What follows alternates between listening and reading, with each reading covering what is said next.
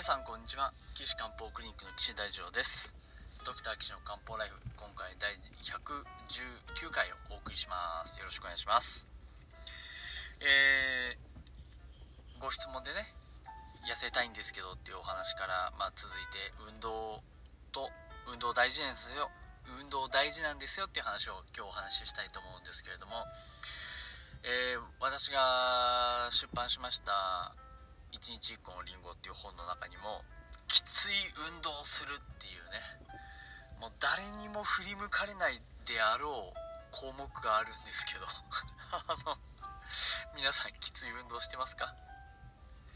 嫌ですよね。きつい運動ね。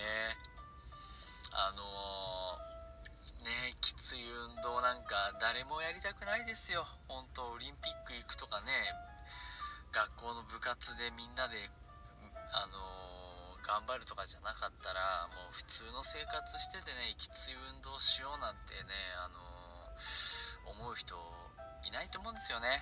まあ、楽な方がいいし、まあ、楽して効果があるんだったらそっちの方がいいですよねっていうのはまああのー、非常にわかる話なんですけれどもそこをあえてねきつい運動しようっては私はまああの提唱させていただいてるんですけどこれにはまいくつかま理由があるんで、まあ、今日はそのお話をね皆さんに聞いていただきたいなと思います。まあのもともと僕はあの中学3年生の時から陸上をやってまして、まあ、大学卒業するまでずっとやってて、まあ、最近でもあの、陸上のがマスターズかの大会に出たいなーなんて思ってあの時々あの陸上のトラックでね、まあ、僕ずっと 110m ハードルやってたんであのハードルでねまたやりたいなって思ってトレーニングしてるんですけどきついっす。本当に。あの高校とか大学現役でやってた時と比べるとねもう全く走れないですよね。うん本当に。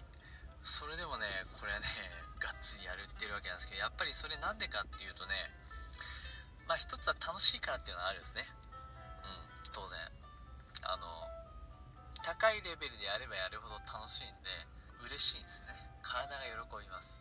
ただこれをねやってて気づいたことがいくつかあるので皆さんにお話ししたいなと思うんですけどあのー、一つはね交感神経の話なんですよね。皆さん交感神経ってご存知ですか？副交感神経はどうですか？これ合わせて何て言うか知ってます？あそう自律神経ですね。いやもう最近ほら自律神経の病気っていうのね多いっていう風に言われているわけですよ。まあ、あの自律神経っていうのはね中医学もうそそこで考えた方が全然理にかなってます。だって現代学で自律神経ほにゃららとかっていう病名とかありますけど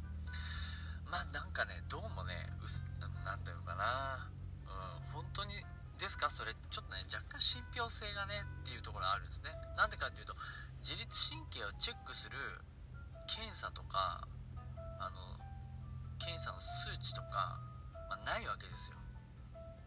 正直言って。で例えば貧血ってなった時に採血してヘモグロビン血液中のヘモグロビンとか赤血球の数を見たり鉄の数値とかフェリチンの数値を見てあ貧血ですね。鉄欠乏性貧血ですねとか場合によるとなんかあの MDS とかね。なんか病骨髄の病気があってそれが原因で病貧血ですよっていうことに言えますでしょ。だそれはその数値を見れば分かるし逆に鉄欠乏性貧血だって分かって鉄の薬を飲んで数値が上がってきたらあなあ良くなってきましたね。で飲まなかったらまた下がってあまた飲みましょうねなんていうのね。言えるじゃないですか。まあひょっとするとねこれお聞きの方にもねそういう状態の方いらっしゃるかもしれませんけど。じゃああの自律神経失調症ですよなんて言われた時に検査とかってしますか？心電図やって分かりますか？胸のレントゲン取って分かりますか？でもこれはね分かんないんですよね。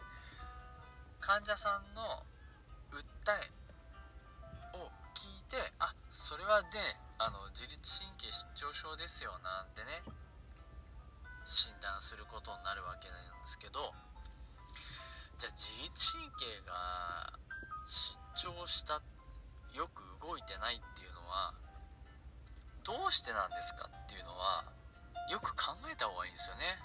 皆さんね神経ってなんで具合が動きが悪くなっちゃうか分かりますか？まあそもそもね自律神経っていうのは動かそうと思って動くもんじゃないんですよ。動かそうと思って動く神経っていうのは随神随神経とかいうわけで。例えば指を曲げようとか。ようとかえっと走ろうとかああいうのは脳から命令が出てあの思った通りにこう体を動かせるね。そういう神経なんですけど例えば皆さん「よし心臓今から心臓を早く動かしますよ」とかね「あー今腸の動き悪いから腸頑張って動かそう。よしうん」ってできないですよね。もしあのできる人がいたらあの岸漢方クリニックに連絡ください。ちょっといろいろあの実験したいことがありますから。よろしくお願いします。こういう自分で動かそうと思って動かせない神経。それのことを、まあ、交感神経っていうあ、まあ、失礼しました。自律神経っていうわけですよ。ね。心臓の回数心臓の拍押し出す力とかあ腸の動きとかえっとおしっこを溜めるとか出すとか。あまあちょっとねおしっこのところはね半分あの髄筋が入髄神経が入ってるんでそうとも言えないですね。で半分はこのおしっこしようと思ったらジャーって出るしおしっこ溜めとこうと思ったらうんちょっと我慢しようってできる。で半分は意識的におしっこを溜めとく。そういうことができるんです。うん。それと同じことがね実は呼吸にも言えるんですよ。呼吸。寝てる時も呼吸してますよね皆さんね。あれってよし呼吸しなきゃと思って呼吸してるわけではなくて自然に自律神経が調整してあの1分間に10回とか呼吸をしてたりするわけなんですよ。でも逆にあここは深呼吸しようとか息を深く吸い込もう腹式呼吸をしようなんて思ったらやろうと思えばできるじゃないですか。呼吸ってその意識と無意識が交差する動作なんですよ。逆に言うと意識して呼吸を調整することで無意識も調整できるし無意識的に現れる呼吸の状態を見て自分を判断することもできるんですよね。わかります？だから呼吸って例えばそのうんヨガとか例えば瞑想とか例えば座禅とか。で呼吸を意識しましょうねっていうのは結構ねそういう大切なところがあったりするなーっていうふうに思ってるんですけど結構そういうところ大切なんですよ。であのえっ、と自律神経っていろんなことを調整してるんで例えば汗をかくかかないとかあるじゃないですか。あれもけあの自律神経は調整してるんですよ。ね。で神経ってあの使わなかったら退化しちゃうんですよ。それは皆さん分かりますよね。寝たきりだったらで手足を動かさなかったら退化しちゃうじゃないですか。ああいうのと一緒で使わなかったら退化するのは神経なんですよ。皆さん自律神経使ってますかっていう話になるんですよね。で例えばですよ今一つ今今言いましたけど汗ね。汗って何してるかっていうと汗をかいて体温が上がっちゃったのを避けるっていう機能なわけですよ。これを使ってるか使ってないか。って言えばエアコンがねついてねまああの日中40度とかになってるところも結構こう快適に生活できるじゃないですか。っていうことは汗をかいてわざわざ調整する必要ないですよね。そうするとまあ、あの自分の持ってる能力の汗をかいて体温を下げるっていう能力は使ってないんですよ。そうすると使わないと退化するわけですよ。ですよね。だから皆さん汗をかかなくなっちゃって簡単に熱中症になるんですよ。最近のね夏になるともう熱中症のニュースいっぱい流れるじゃないですか。であれっていうのは人間の機能を使ってないからなっちゃうんです。わかります？だからねどんどんね暑い中に慣れてった方がいいし寒い時は寒い中に慣れてった方がいいんです。エアコンね僕はねどうかと思うんですよね。なのでそのうちの自律神経を使わなかったらそれが退化する。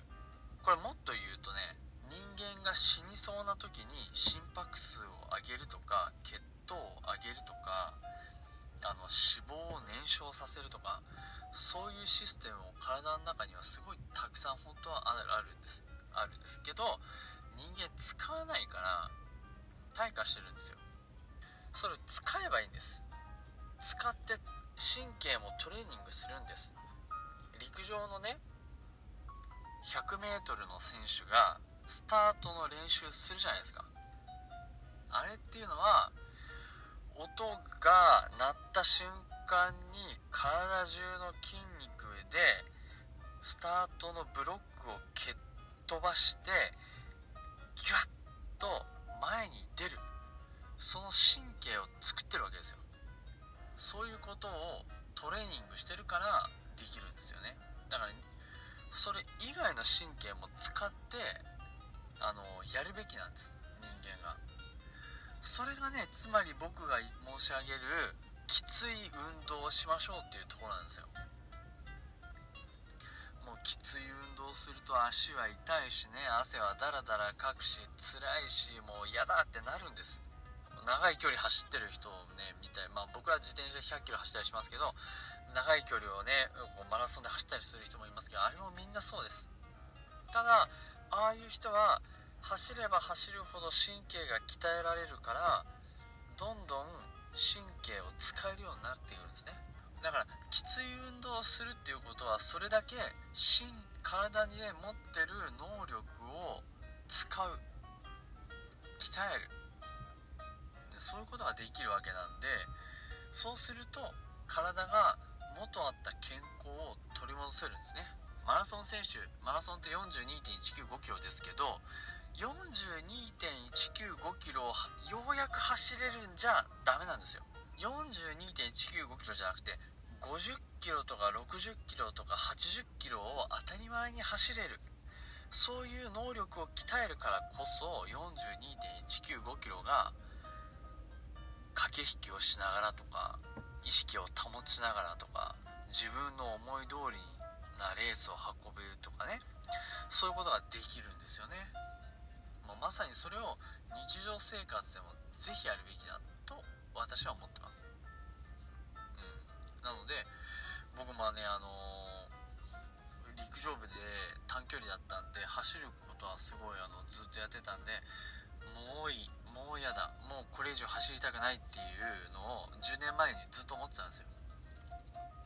だからもう走るのはもうやめて自転車いっぱい乗ろうと思ってずっとやってたんですけどいや最近になってやっぱり走って負荷をかけなきゃいかんいかんなと思ってあのおかげさまでね最近あの一生懸命走ってるんですよね。1 0キロぐらいね余裕で走れるようになりましたしやっぱ1 0キロ余裕で走れると5キロぐらいはがっつり走れるようになるんでやっぱりそういうことをですね是非取り組んでほしいなと皆さんに思っております。はい。ですのでね次回はちょっとね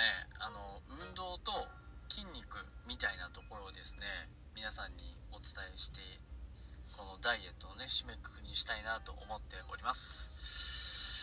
いやーまあちょっと途中録音切れちゃって申し訳ありませんでした。失礼いたしました。